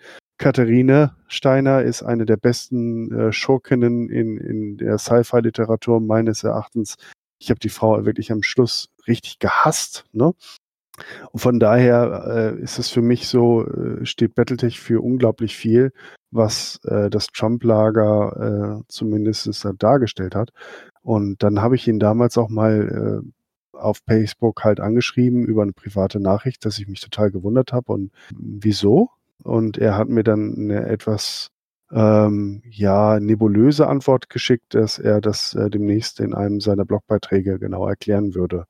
Und ähm, dieses Sumpf austrocknen, jetzt, ich müsste es nochmal genau nachlesen, aber dass wirklich Washington ein politischer Sumpf sei, dass da neuer Wind rein müsste, dass dieses Zwei-Parteien-System, das ziemlich verfahren wäre, ähm, dass das mal auch ähm, durchgerüttelt gehörte. So ungefähr würde ich jetzt mal das zusammenfassen. Ist jetzt auch schon einige Jahre her. Und zumindest die Begründung konnte ich nachvollziehen. Dieses Zwei-Parteien-System in den USA halte ich auch für nicht gut auf Dauer. Ähm, Demokraten und Republikaner. Ich, diese Vielfalt in, in Deutschland und anderen Ländern durch ähm, Koalitionen mögen schwieriger sein, aber es ist auf jeden Fall fairer. Ich habe irgendwann mal, ich glaube, das war bei Star Trek Lower Decks, irgendwie haben die meine erste Staffel gesagt, es ist ein Kompromiss, wenn keine Seite zufrieden ist. Mhm. Und so ist es nun mal. Das Leben besteht aus Kompromissen. Und du kannst nicht einfach ein Lager komplett auf Eis stellen und sagen wir 49 Prozent der Gesellschaft ist total unglücklich und 51 Prozent ist schadenfroh und happy. Das ist eine ganz schlechte Konstellation. Und das, das war in den USA zunehmend der Fall. Und deswegen konnte ich zumindest diesen Ansatz verstehen, dass da einfach mal was durchgerückt gehört. Aber als dieser Mann an der Macht war, es wurde immer schlimmer und er hat da Dinge getan, die ich überhaupt nicht nachvollziehen kann und auch äh, verurteile. Und ich hatte den Eindruck, dass je länger Trump an der Macht ist, auch äh, sich Blaine Lipardo zunehmend radikalisiert hat. Also nicht im Sinne, dass er illegal geworden ist, aber er hat dann immer extremere Thesen vertreten. Er hat dann diese Bücher geschrieben, die nicht im Battletech-Universum handeln, sondern angeblich alternative Realität sind, politische Geschichten. Ähm, und da hat er dann quasi die aktuellen Ereignisse weitergesponnen und quasi eine linke Revolution, Blue Dawn hieß das Buch dann, da äh, in Szene gesetzt und hat quasi alles, was so links ist und für die für viele Amerikaner sind die Demokraten ja schon links oder Kommunisten. In Deutschland werden die Demokraten äh, mit dem, was sie tun, eher in der CSU-Region angesiedelt. Ähm, so kann man sich das in etwa vorstellen, äh, was die Perspektive angeht. Und äh, das, das fand ich dann einfach zunehmend krass. Und die letzten Bücher, die er da beworben hat, das waren dann auch Memes von aktuellen demokratischen Politikern, die er da durch den Kakao gezogen hat und ihnen per Photoshop das eigene Buch in die Hand gedrückt hat und ihnen äh, schwachsinnige Zitate untergeschoben hat. Und er hat natürlich dann auch seine Battletech-Fanbase ähm, damit dann auch beschallt, äh, auch wenn er immer eine klare Linie gehabt hat. Er hat das also zumindest nicht offensichtlich in Battletech-Büchern oder Romanen zumindest seine, seine politischen Ansichten ähm, verkauft. Aber es war immer ein sehr, aus meiner Sicht, so ein Ritt auf der roten Linie. Und er hat seine Popularität in der Battletech-Community auch benutzt, um dann seine politischen Ansichten dann halt auch zu verbreiten. Und das habe ich von keinem anderen Battletech-Autor bisher so erlebt, auch von Star Wars nicht. Vielleicht habe ich was übersehen und ich habe es nicht mitbekommen, möglich. Aber äh, ich glaube, dass er auch sich in der Battletech-Community, auch vor allem unter den Autoren und den Machern, ich schätze die eher auch eher links ein. Ähm, als, als im rechtskonservativen Lager hat er sich wahrscheinlich auch keine Freunde gemacht. Und ich habe mich immer schon gewundert, dass Catalyst das so viele Jahre mitgemacht hat und habe gedacht, Mensch, da sind die aber ziemlich akzeptant oder sie sind halt, vielleicht vertreten sie auch eine ähnliche Meinung, kann ja auch sein. Aber äh, dass sie halt diesen, diesen Kurs, den Pardo da eingeschlagen hat, akzeptieren. Und dann auf einmal kam Knall und Fall, dann alles klar, wir machen nicht weiter. Und da wurde dann gesagt wurde, ja, er wurde gefeuert oder er wurde Mhm. kaltgestellt und was haben sie noch alles für Vo Vokabeln benutzt, äh, seine Fans? Ja. Ähm, er wäre, äh, wie heißt das nochmal, das, das, das Wort, was man da sagt? Ich komme gerade nicht drauf. Er wäre ähm, nicht gekillt worden, ne, das nicht, aber Mundtot. ja, nee, gibt es so einen schönen englischen Begriff dafür. Äh, wir sind in einer so und so Gesellschaft. Aber fällt mir bestimmt gleich wieder ein. Aber Mhm. das war alles zu extrem. Also Catalyst hat sich entschieden, die freie Mitarbeit, er ist ein Freelancer, nicht fortzusetzen. Mhm. Und ähm, das ist legitim. Jedes Unternehmen kann das machen. Er ist nicht gefeuert worden, er ist nicht gecancelt. Genau, er ist nicht gecancelt Mhm. worden. Alle seine Produkte, die er jemals gemacht hat, inklusive seinem Beitrag zum originalen 3025er Technical Readout, das Ende der 80er erschien, ähm, sind weiterhin verfügbar. Er wurde nicht gecancelt. Es gibt nur keine neueren Produkte nach dieser Geschichte der, der Trickster oder der Mhm. äh, Dingsbums da, die, die jetzt rauskommt, der wird es halt einfach erstmal nichts Neues von ihm mehr geben. Und ich finde, das ist ein erheblicher Unterschied. Wäre er wirklich gecancelt worden, hätte Catalyst unglaublich viele Produkte vom Markt nehmen müssen, wo Blaney Pardo zu tun hat. Und da kann man natürlich sagen, wenn sie das gemacht hätten, hätten sie ihren Laden vor die Wand gefahren, weil dafür hat er einfach zu viel gemacht. Mm, Ja, äh, ich denke auch mal äh, so, äh, wie wir alle wissen, die, diese, diese, die Mehrheiten sind ja nicht unbedingt sehr stark in den USA. Ne? In einzelnen Bundesländern, generell in den USA. Und ähm, ich denke mal schon, dass das, dass das schwierig ist, wenn ein Verlag, ich sag mal so, der, Ausdruck wird mir um die Ohren fliegen. So eine schwierige Persönlichkeit wie Blaine Lee Pardo, Mit einer Äh, starken Meinung. Genau, mit jemandem mit einer starken Meinung, wenn der dann halt vom, äh, von so einem Publisher dann halt dementsprechend gesagt wird, hm, weißt du was, da, äh, du und deine Meinung gefällt uns nicht, wir, äh, wir möchten keine Geschäfte mehr mit dir machen und überhaupt jeden Einfluss, also den Fußabdruck, den du bei uns hinterlassen hast, das, das revidieren wir. Ähm, ich denke mal, da könnten diese, diese, im Englischen Repercussion, also diese, diese, diese, die, Der Rückstoß. Der Genau, der, der, genau, der Rückstoß, der, der, der da dann darauf folgen könnte, dass halt auch die, diese Fanbase, die zahlende Kundschaft da dementsprechend dann halt auch sagt, also jetzt können wir uns mal kreuzweise. Ich denke mal, das ist dann halt schwierig, ähm, wie man, wie man das einschätzt. Und so wie sie es gemacht haben, muss ich ganz ehrlich sagen, fand ich das sehr gut, ähm, weil sie da sehr kommunikativ miteinander umgegangen sind. Sie haben da sehr klare, deutliche Worte gewählt. Ähm, kennt man von anderen äh, Franchises anders. Ähm, wenn jemand unbequem ist, der wird dann halt mal rausgeschmissen und der, da wird dann halt auch nie wieder äh, ein Wort drüber verloren.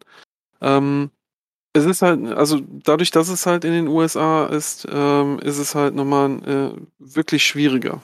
Und ich muss sagen, ich, ich, ich fand's, ich fand's echt gut, so wie sie es gemacht haben. Vielleicht ein bisschen spät, könnte man argumentieren. Aber generell Gibt- muss ich sagen, Gibt es denn einen guten, richtigen Zeitpunkt dafür überhaupt? Ein Monat früher, halbes Jahr früher, Jahr früher? Ich weiß Ja. es nicht. Ja, Also das, äh, wenn man das halt äh, zeitlich einsortiert, äh, da ging es ja auch gerade sehr heiß her zu der Phase.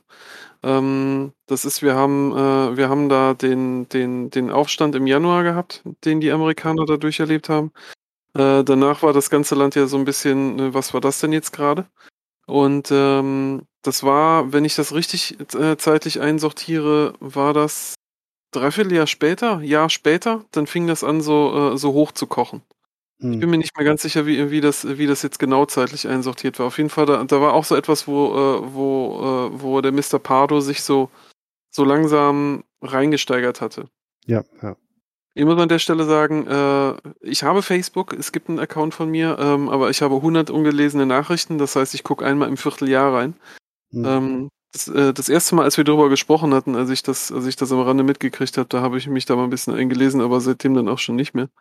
Aber man hat da gesehen, dass da halt, ähm, da muss Kommunikation im Hintergrund gelaufen sein, äh, halt auch, äh, wie ja an manchen Stellen beschrieben, äh, dass es da, äh, da Gesprächsansätze gab, wo, wo, äh, wo der Mr. Pardo ähm, mit den, äh, mit, mit Offiziellen von Catalyst ja schon mal ja, Kontakt hatte zu diesem Thema. Und es hat eigentlich nicht dazu geführt, dass er dann, dass er dann weniger Kommunikation eingeleitet hat, sondern im Gegenteil, äh, dass da dann mehr so was wie eine Rechtfertigung losgetreten worden ist, was dann äh, quasi wie so ein Katalysator gewirkt hat. Ich finde auch also die, die, die Wortwahl in manchen Beiträgen, die er da gemacht hat oder in manchen Posts von ihm, die hatten so eine, so eine unglaubliche Aggressivität schon. Also wo ich, er kann ja mit Worten umgehen und er weiß sehr genau, was er mit Worten äh, an- anstellt. Man kann ihm Mhm. nicht vorwerfen, er sei da, ach, das ist dumm gelaufen oder so, ne? Aber er hat in solchen Situationen auch immer wieder Öl ins Feuer gegossen. Und ich weiß selber aus meiner eigenen Redakteurserfahrung damals, als ich für BAFT gearbeitet hatte, gab es natürlich auch Leute, die uns nicht leiden konnten, aus welchen Gründen auch immer. Und wir hatten halt eine äh, Null-Toleranz-Policy. das heißt, wir haben darauf null reagiert. Wir haben, äh, wenn wir angegriffen wurden und das nicht irgendwie rechtlich relevant war, haben wir gar nichts geschrieben. Kein Kommentar, kein gar nichts. Dann wurde höchstens der Community Manager eingeschaltet, wenn es bei uns im Forum war. Und dann wurde geprüft, ob er die Person gegen den Etikett verstoßen hat. Ja, nein. Aber wir als Redakteure waren angewiesen, da nicht drauf zu reagieren, weil so ein Kampf, so eine Schlammschlacht im Internet, kannst du als Offizieller nur verlieren. Und ähm, ich hatte den Eindruck, dass er sich unnötig in solche Kämpfe mit verschiedenen Leuten eingelassen hat und dann äh, natürlich dann auch in Verbindung mit seiner politischen Meinung, die er auch sehr stark zum, Ausge zum Ausdruck gebracht hat, dann diese, diesen Konflikt immer weiter angeheizt hat. Und die Leute Mhm. sich natürlich dann aufgefordert fühlten, mit ihm dann so einen Online-Krieg, dann so einen Kommentarschlammschlacht zu führen. Und das war einfach auch nicht clever. Also man kann sagen, okay, ich habe meine Meinung und ich äh, lege die auch da, aber die, diese Kämpfe das kannst du nur verlieren. Das kommt irgendwann auf dich zurück. Wir hatten das ein einziges Mal, dass ein, ein äh, Volo von uns, ein Volontär, da auf so eine Attacke mal reagiert hat und die Person da draußen, die diesen Angriff ursprünglich gestartet hat, hat das komplett instrumentalisiert und hat seine Community mobilisiert Mhm. und diesen armen Kerl da quasi an den Pranger gestellt auf übelste. Ähm, und da haben wir auch gesagt, Kollege, wir verstehen, woher deine, deine, deine Motivation kommt, darauf zu antworten, also jetzt zu unserem. Ne? Wir haben vollstes Verständnis dafür, wir fühlen ähnlich wie du, aber das kannst du nicht gewinnen. Und der Effekt war, dass, dass er so stark angefeindet wurde, es hat es überhaupt nicht gebracht. Und diese Größe hätte ich eigentlich auch vom Blaine DiPardo in dem Moment erwartet. Er ist jetzt ja auch ein, ein alter Hase, was das Thema angeht. Ne? Kein Internet-Neuling, er ist ja schon lange dabei. Und weniger ist manchmal einfach mehr. Und ich hab's, und ich glaube, und ich bin davon überzeugt, hätte es einen aus dem anderen politischen Lager gegeben hat, hier Bernie Sanders oder so Fan, ne? Mhm. der auch Battletech-Autor ist, was weiß ich, William H. Keith Jr. oder wer auch immer, oder Lauren Coleman, ne? die dann äh, irgendwie im Internet so abgegangen sind, wären und nicht sind, sondern wären. Ich weiß nicht, vielleicht haben sie aber was geschrieben, ich habe aber nichts gesehen. Und äh, hätten dann irgendwie das, das, das Trump-Lager so angegriffen, Memes andauernd und da gepostet und ihre Battletech-Community äh, mobilisiert. Ich glaube, auch dann wäre Catalyst irgendwann mal ein, äh, nach einigen Jahren losgegangen und gesagt, ey, mach mal ein bisschen langsamer, ne?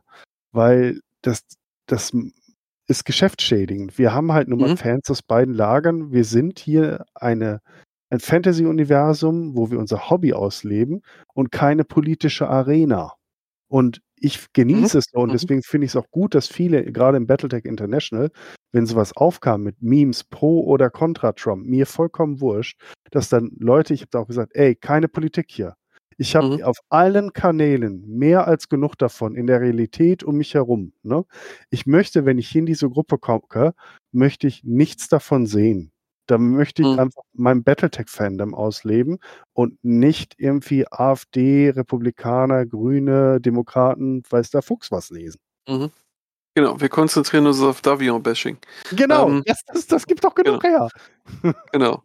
Ähm, nee, ich, ich, weiß, was du meinst. Äh, ich denke, also mein, meine Mutmaßung an der Stelle ist, ähm, ich meine, äh, er ist jetzt äh, ja auch eine Person des öffentlichen Interesses. Jetzt kann man natürlich sagen, ja, also, ne, ist jetzt vielleicht ein bisschen weit hergeholt, äh, aber er hat seine, er hat seine äh, Reichweite im Internet. Ja. Er hat, äh, er hat da dementsprechend auch Leute, die, äh, die, äh, die ihm sehr stark zusprechen. Und ähm, gerade zu der Zeit war ja dieses äh, Stop the Count und das war ja alles Fake und Ja. was weiß ich was noch alles. Und gerade dieser, wir mobilisieren jetzt für die, für die Sache, weil uns ist Unrecht getan worden. Mhm. Ähm, da ist er, denke ich mal, total aufgesprungen und äh, hat dementsprechend dann halt für sich moralisch entschieden, das sind alles Mutmaßungen, ne? Ja. äh, äh, für sich entschieden ist, okay, ähm, ich, ich benutze jetzt, ich will die Leute jetzt hier über meine, über meine Reichweite aufrütteln, mobilisieren für, für diese, für, für diese Meinung. Und ähm, da muss ich sagen, äh, das, äh, das sehe ich dann so auch sehr verwerflich an, dass jemand äh, da quasi seine mediale Reichweite benutzt, um, nennen wir es mal, zu manipulieren. Ähm, weil äh, es, es hat nichts damit zu tun. Also ich bin hundertprozentig bei dir. Ähm, es, äh, wenn es halt um so Fanfiction geht, dann soll es halt um Fanfiction gehen. Und nicht, äh, so wie wir das jetzt auch jedes Mal bei MWO rausbekommen haben, äh, die Russen identifizieren den Ukrainer im eigenen Team und dann gibt's einen Teamkill. Herzlichen Glückwunsch, ne? Das ist, da haben wir alle mit gewonnen. Ähm, das ist, das ist falsch. Das sollte man nicht machen. Das ist, das ist definitiv nicht, äh, nicht the way uh, it used to be. Naja, also man muss fairerweise sagen, dass er nicht irgendwie im Battletech International oder in irgendeinem Battletech-Zusammenhang seine Meinung äh, kundgetan hat. Das hat er schon fein getrennt.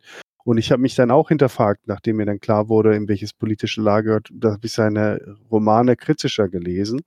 Ähm, und man hat seine konservative Meinung selbstverständlich da schon auch rausgehört. Aber ich habe gefühlt zumindest nirgendwo irgendwie Wähle Trump gelesen oder sowas Mhm. in der Richtung. Aber er ist natürlich schon, man merkt es seiner schriftstellerischen Art, ne, dass er das dann so auch dann, äh, dass, dass er aus diesem Lager stammt. Da gibt es Mhm. andere Autoren, die sind wesentlich, sag ich mal, diverser oder flexibler nochmal in Hinsicht. Mhm. Anyhow, das hat er schon getrennt. Aber, und ich weiß nicht, wenn, wenn du äh, überzeugt bist, dass das, was du da vertrittst, das Richtige ist für alle am Ende des Tages, dann kann ich seine Handlungsweise auch nachvollziehen. Aber genauso kann ich auch Catalysts Handlungsweise nachzuvollziehen, wenn sie merken, dass sie da jemand haben, der vielleicht äh, nachhaltigen Schaden ihrem Geschäft dann halt zufügt und sagt, Mhm. das ist uns zu heiß. Und Mhm. dann, das muss er aber auch verstehen in dem Moment, weil dafür sollte er Profi genug sein, dass wenn er diesen Schritt geht und sagt, ich will meine Fanbase für meine politischen Ideen mobilisieren, Mhm. zwar nicht auf offiziellen Battletech-Kanälen, aber die, die Grenzen sind ja fließend, ne? Mhm. dann weiß ich, dass ich damit rechne, dass ich mich damit unbeliebt mache. Äh, und damit vielleicht meine Stellung als freier Autor damit verwirke. So Mhm. erwachsen muss jeder sein, der das tut. Da frage ich, also jetzt, äh, ich will jetzt nicht sagen, dass ich das jetzt die These unterstützen würde, aber die These, die ich jetzt aufstellen würde, ist äh, grundsätzlich, naja, du hast einen freien Autor. Ähm, wie viel Prozent seines Lebensunterhaltes macht er denn mit Battletech und Battletech-Romanen über Catalyst? Wenn du dem sozusagen damit den rausschmeißt, ist es nicht ein Problem, weil du dann eine gewisse Macht über ihn ausübst? Oder ist es eigentlich nur ein generelles Problem mit Freien? Wie meinst du? Verstehe ich nicht ganz.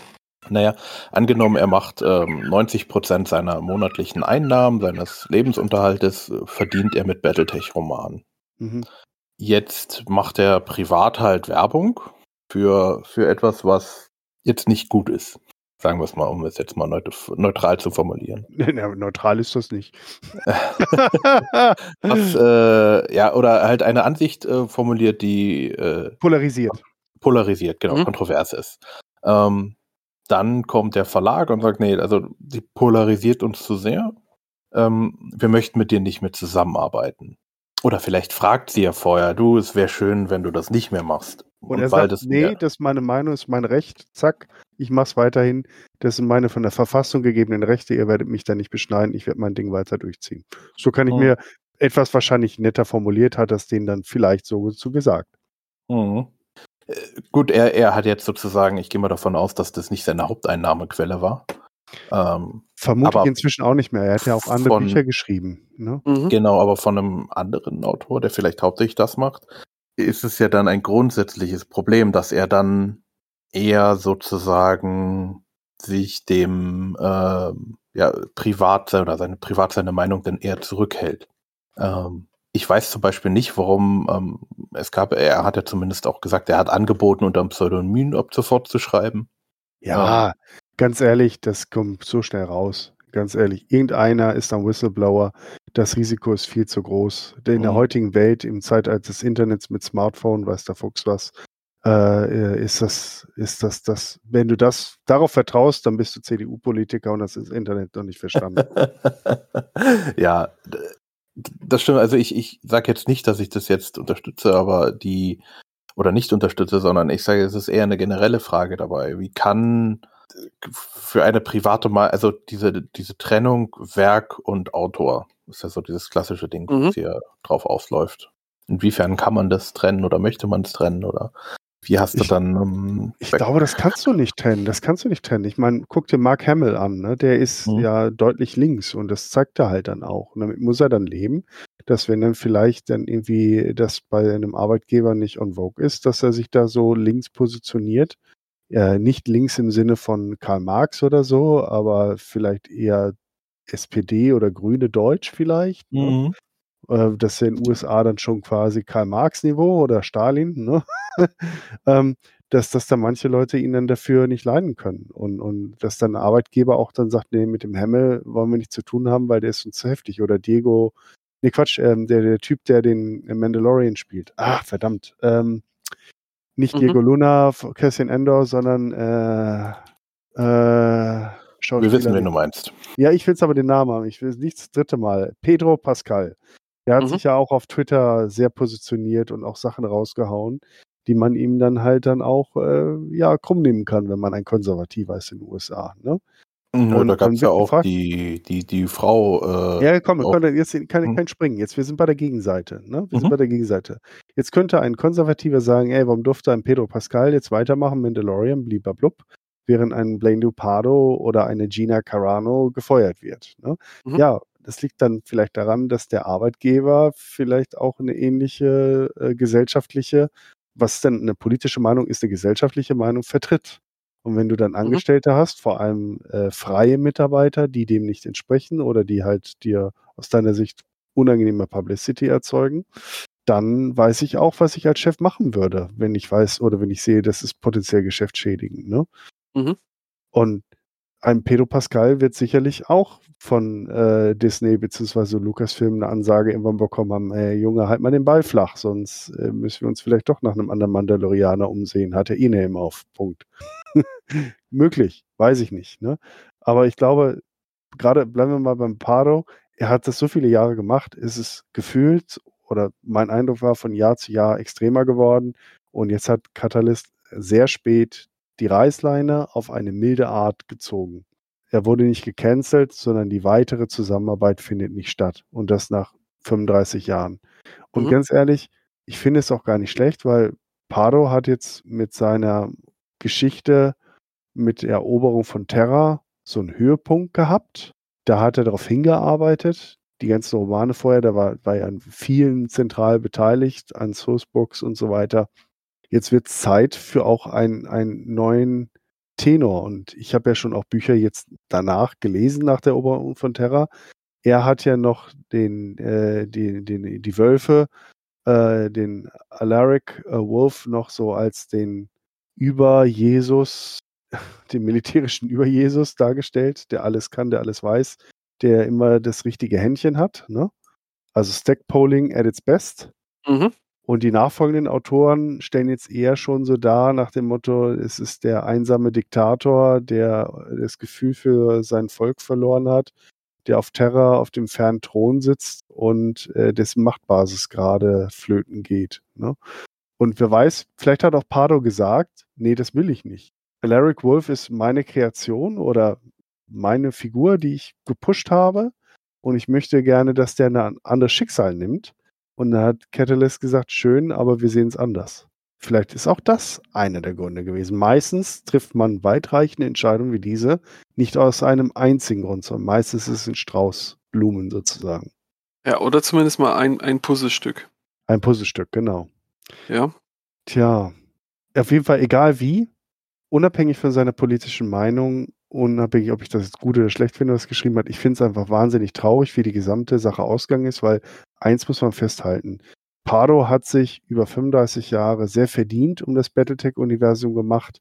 Er war fast von den Anfangstagen dabei. Wir alle haben viel von ihm gelesen in verschiedensten Sachen. Das Technical Readout 3025 habe ich seinerzeit hoch und runter gelesen. Ich habe auch viele seiner Romane genossen, auch wenn mir jetzt die jüngeren nicht mehr ganz so gefallen haben.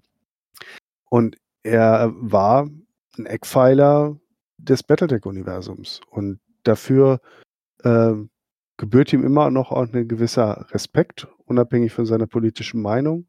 Ja, und ich hoffe, dass ja das Thema jetzt so, wenn es jetzt so abgeebbt ist, wieder auch neue Richtungen eingeschlagen werden mit neuen Leuten und dann auch wieder neue Impulse dazukommen, äh, weil davon lebt ja Battletech auch. Mhm. Also ich stimme dir äh, da überein, also er hat seinen, er hat seinen Fußabdruck im Genre hinterlassen, in der Law. Mhm. Ähm, viele andere natürlich auch. Ne? Das ist äh, die, die Frage, die hat du gerade eben ja auch schon, auch schon angedeutet. Äh, wird man ihn vermissen? Ähm, also äh, ich würde auch sagen, mit, äh, mit, mit, der, mit der jüngeren Geschichte muss ich sagen, ja, schwierig, ne? aber ist natürlich auch generell äh, mit dem gebrandmarkt, ja, das ist ja Dark Age und darüber hinausgehend, das ist halt so ein bisschen komisch. Ähm, wird sich zeigen, wird sich zeigen. Also ich, ich hoffe einfach nur mal, dass äh, dass das äh, Kette, das ja Catalyst so äh, sein äh, oder generell wer auch immer da dann halt demnächst der Publisher sein wird, wohin die Lizenz gehen wird, äh, dass man, dass man ein gutes Auge drauf hat, wer schreibt, wie geschrieben wird und äh, dass man da nicht anfängt, das, das liebe gute Hobby dazu äh, ja, zu instrumentalisieren, um dann halt seine politische Meinung oder welche Meinung auch immer man hat, äh, einfach so durch die Gegend zu posaunen. Hm. Immer auch. Das, das sollte, egal welches politische Lager da vertreten ist, für die Zukunft eine Lehre sein. Ne? Entweder mache ich sowas oder ich versuche in die Politik einzusteigen. Ne? Wenn er sagte, pass auf, Autor sein, 35 Jahre war geil, aber ich gehe jetzt in die Politik und versuche da was zu bewegen, schön und gut. Aber beides zusammen ist, hat immer so ein Geschmäckle, ne? Ja.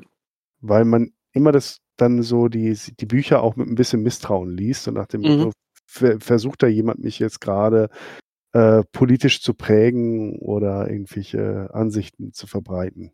Ich meine, wenn, wenn man es mal so sieht, ähm, ich meine, das, das ist ja, at its core äh, ist Battletech ja genau das. Ne? Das heißt, du hast da deine, deine Schwarz-Weiß Aufstellung, du hast da deine, deine unterschiedliche Politik, die da gelebt wird, du hast deine Intrigen. Das ist ja im Prinzip das, was, äh, was Battletech ja auch interessant macht. Schwarz-Weiß ähm, würde ich nicht mal sagen. Grautöne, ganz viele Grautöne. Am Anfang genau. war es sehr schwarz-weiß, Kurita böse, Darwin Steiner gut, ne? Alle mhm. anderen und Leao natürlich böse, aber das ist ja total aufgeweicht über die Jahrzehnte. Und mhm. das ist für mich ja auch einer der Gründe, warum das Battletech-Universum überhaupt noch funktioniert, weil es eben alle Seiten auch mal im Guten wie im Schlechten gezeigt hat. Ich meine, Katharine Steiner, sie war ein Steiner und ein Davian und sie war echt böse. Ne? Mhm. Bei den Liaos, der Sun Tzu zum Beispiel, war jetzt kein komplett wahnsinniger Bösewicht. Der hat versucht, sein Reich zu retten und zu restaurieren, hat auch unfaire Methoden manchmal verwendet. Aber ganz ehrlich, das haben andere Herrscher auch. Mhm. Ja, ja. Äh, es ist dann natürlich dann immer schwierig, dann, äh, dann rauszubekommen, so hat jemand, hat dieser Autor sich äh, irgendwo aus der Historie eine Begebenheit geklaut und versucht die halt in einem neuen Kleid zu verkaufen. Oder versucht mal aktuelle Gegebenheiten da drin zu verwursten. Ich denke mal so, äh, wenn es darum geht, wo nimmt man die Inspiration her äh, zu dem, was man schreibt, denke ich mal, ist es äh, vielleicht sowohl äh, als auch. Ne? Also komplett das Rad neu erfinden kann keiner. Ähm, Frage ist halt, wie offensichtlich man das macht. Übrigens ganz witzig, ähm, Ala Alaric Wolf, Alaric, ne? Also wenn ihr mal nachgoogelt, Alarich oder Alarich der Erste, ich weiß nicht, wie die Aussprache ist, äh, äh, historische Figur, äh, gotisch äh, und der hat äh, die Westgoten äh, angeführt sozusagen und äh, war der erste Heerführer, der Rom plünderte. Also Rom alias Terra. Ne? Mhm. Und von Mhm. daher auch da hat sich äh, der gute Blaine äh, sicherlich inspirieren lassen. Also dies, das gibt es auf jeden Fall, ne? Äh, diese, diese Inspiration. Muss nicht schlechtes sein, mag ich sogar auch, wenn mal einer auftaucht, der so ein bisschen äh, ja, historischen Kontext mitbringt. Mhm. Anyhow, gut. Ähm, Icke, magst du noch was zum Thema sagen oder ist alles, alles durchgekaut worden?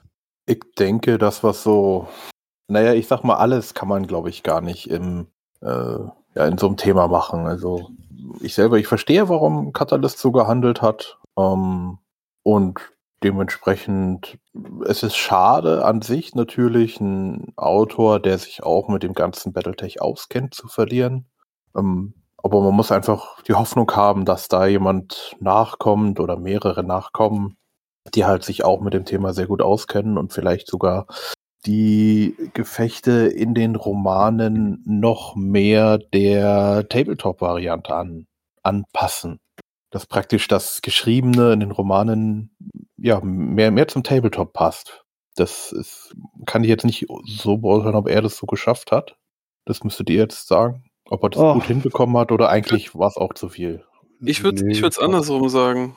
Das ist, ich habe äh, äh, also in, in, äh, in der in der ersten Trilogie äh, fand ich das jetzt äh, noch nicht so, aber später äh, kam mir das zwischendurch wirklich so vor, als wenn da haben sie sich ein paar Max geschnappt und dann haben sie das ausgewürfelt, wer hat gerade wohin geschossen, äh, haben das Ganze dokumentiert und haben das Ganze dann äh, im, im Roman verwurstet.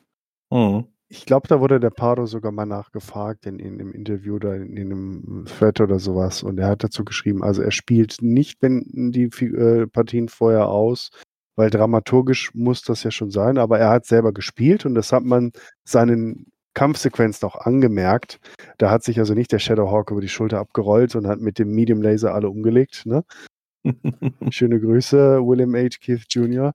Ähm, also von daher hat er definitiv Ahnung von, von dem Handwerk, auch wenn er jetzt wahrscheinlich kein Profispieler war und eher selten gespielt hat. Aber er hat gespielt. Bis Mhm. jetzt auch zum Schluss sozusagen. Ne? Und das hat man seinen Roman noch angemerkt. Ob das ein großer Vorteil ist, äh, ja, es ist auf jeden Fall schon mal kein Nachteil, weil dadurch passt es mehr zu dem, was wir an der Platte erleben. Aber dramaturgisch müssen natürlich Sachen auch dabei sein, äh, die die Gefechte interessanter machen. Mhm. Genau, mit Sprungdüsen irgendwem das Cockpit weglöten. Ja, zum Beispiel. Ist im Regelset jetzt nicht so ganz drin, glaube ich. Hm, Ich mochte die Szene, ich weiß, aber da stehe ich relativ alleine da. Ich, ah, ich, ich hasse es immer, wenn dann die Heldenfiguren am Ende, weißt du, so ganz äh, kitschig auf einem Haufen von getöteten Gegnern dann sterbend liegen und die Kamera fährt nach oben Mhm. und äh, der Lichtschein kommt durch die Wolken, das Göttliche und dann fährt die Seele auf äh, gen Himmel und ha, der Held ist gefallen. Ah, ne? Deswegen, wie stirbt ein Grayson Death Carlyle? Wie stirbt eine Natasha Kerensky? Das, wie stirbt eine Laurie Kalmer? Das, die Idee dahinter finde ich schon großartig, weil auch der größte Held stirbt, wenn einfach eine Granate mal ein bisschen doof liegt. Ne? Es darf Mhm. aber nicht zu profan sein. Und ich finde, dieses, hey, sie hat den Kampf gewonnen, sie bewegt sich mit ihrem Direwolf ran und diese komische Jade Falcon, die nie aufgibt, egal wie scheiße es läuft, hebt nochmal das Bein und röstet die Alte. Ich hab's gefeiert. Ja, das, äh, das, das war aber dieses, ja, das geht jetzt nicht. Nee, das ist total blöd. Und das ist eigentlich was okay, aber das geht nicht. Irgendwie, ah, geht's da irgendwie weiter? Ne. Nee, sie ist tot. Und das war auch, ich meine, sie war ja auch nicht mehr die Jüngste in der Tasche. Überleg mal, irgendwann hat sie, ja, hat einen Herzinfarkt gehabt, ist tot umgefallen. Ja, Hanse, da? Hanse Davion, meine Fresse. Ja, Genau. Das ist, da habe ich auch Scheiße geschrien. Ich fand's gut. Ja, also sind wir mal gespannt, was noch so kommt. Ähm, ich habe gerade noch mal äh, nachgeschaut übrigens, äh, weil wir es ja kurz hatten von ähm, Yellow King Production. Die haben zwei neue äh, Audiobooks rausgebracht. Einmal äh, Colby's Commandos 3 und Proliferation Zyklus 2. Cool, Mhm. cool. Ähm, ja, dementsprechend äh, geht's da, auch wie Ulysses auch geschrieben hat, weiter. Interessanterweise haben sie immer noch nicht äh, die Grey Death weitergemacht. Das ist, äh, haben sie ja schon vor knapp einem Jahr rausgebracht. Aber es ist bis jetzt immer nur der erste Teil erschienen, die anderen noch nicht. Und ja. gut, die, die anderen sind auch dementsprechend kürzer, ne? Also die sind das ist rund eine Stunde, die, die Colbys Kommandos. Äh, Proliferation ist knapp drei Stunden, der andere ist zwei Stunden. Ja, schauen wir mal. Und Entscheidung am Thunder Rift war dann halt mal gleich 13 Stunden. Wahrscheinlich liegt es dann eher daran, dass es halt extrem viel länger dauert, äh, die einzubringen. Jetzt, jetzt bin ich aber böse, ne? Das ist äh, Entscheidung am Thunder Rift, kann ich mir eine Dauerschleife anhören. Der Proliferation Cycle, ähm, den habe ich gelesen, ungehört, also gelesen auf Englisch und, äh, und, auf, und auf Deutsch dann nochmal, nochmal das Hörbuch gehört, weil ich bin halt ein Kack-Fanboy, Entschuldigung. Ähm, aber das ist äh, Haken hinter, fertig. Das war, das war dramaturgisch absolut nichtssagend äh, und äh, das war wirklich nur, also daher da konnte ich mir auch die Tagesschau anhören. Wie gemein. Ich habe es ja nicht gelesen, deswegen keine Ahnung. Äh, kann ich nichts zu sagen. Aber ich muss auch sagen, also tatsächlich die, die früheren Romane sind dramaturgisch äh, vielleicht ein bisschen unreifer, aber ich mag's. Gerade deswegen, weil es halt nicht so äh, verkopft ist in manchen Fällen, ne? sondern mehr so der Held und die Heldin und äh, Love Interest dabei. So, es ist, hat auch so ein bisschen so 80er Jahre Charme. Oder frühe 90er halt auch. Ne? Ja. Äh, nochmals vielleicht zum Schluss. Bread for War äh, ist heute mir wieder begegnet. Irgendwie auf Facebook hatte irgendwie einer das Buch, des, den Roman zum Verkauf angeboten, mit diesem Typen, diesem äh, Vercom, also Vereinigtes Commonwealth-Typen mit der Flagge in der einen und der, der Knarre in der anderen, aufgerissenes Shirt und ballert in die Luft. Ja, ja, ja. Ich, ich bin auf diesen Roman irgendwie nie klargekommen. Ich finde den bis heute irgendwie verstörend. Ich weiß auch nicht warum. Einmal wegen dem Titelbild und einmal wegen der Story. Mhm. Ich, ich weiß nicht, ohne welche Meinung hast du zu dem Roman? Oder hast du eine? Schwierig.